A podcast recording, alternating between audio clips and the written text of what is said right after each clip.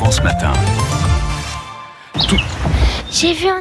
Tout au long de cet été, France Bleu Provence vous invite à suivre les aventures d'Argentine Casteuil sur les traces des animaux sauvages de notre région. Et pour ce premier épisode, puisque c'est un tout nouveau rendez-vous de l'appel de la nature, eh bien vous avez rendez-vous avec une espèce euh, que vous avez sûrement déjà rencontrée près de chez vous et qu'on retrouve notamment dans le parc naturel régional de Camargue. Ça commence comme ça. J'ai vu un énorme oiseau avec des longues pattes. C'était peut-être un héron. Mais dès qu'il m'a vu courir comme un fou, il s'est enfui. La nature, c'est un film dont on connaît jamais l'histoire. On va trouver une tortue, une rainette, on va voir un oiseau qui passe. Et simplement, il faut, prendre le temps de regarder.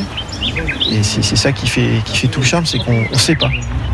Maxime Briola est photographe et journaliste scientifique. Avec Clément Papalardo, garde au marais du Viguera, il emmène tout notre petit groupe aujourd'hui à la recherche d'un reptile bien présent chez nous en Provence dans les cours d'eau.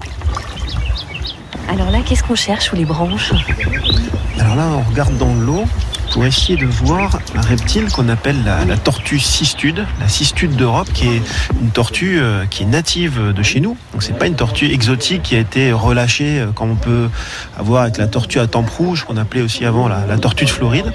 Là, on cherche vraiment une tortue qui est présente depuis toujours sur nos territoires, dans les eaux douces, euh, et même les eaux saumâtres parfois et euh, avec une petite tortue toute mignonne avec une carapace toute verte kaki. Sur, son, sur sa tête, on la reconnaît parce qu'elle a plein de petits points jaunes.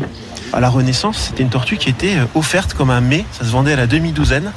Et c'était un, un cadeau entre les nobles euh, qui s'invitaient. Ça avait des vertus euh, médicinales et puis c'était considéré comme un, voilà, un cadeau de, de choix. Et là, aujourd'hui, bah, c'est surtout un, un joli petit reptile qui peut s'observer. Là, quand il fait beau, là, elles sont sur les troncs d'arbres en train de prendre le soleil.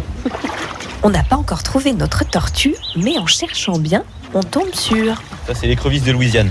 Bon, là, elle paraît noire, mais normalement, elle est toute rouge.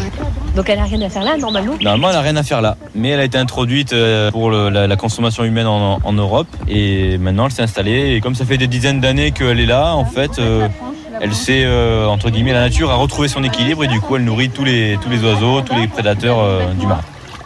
Ah, qu'est-ce que c'est? C'est un ragondin. Ça se voit à sa queue. C'est un cousin du castor sûrement.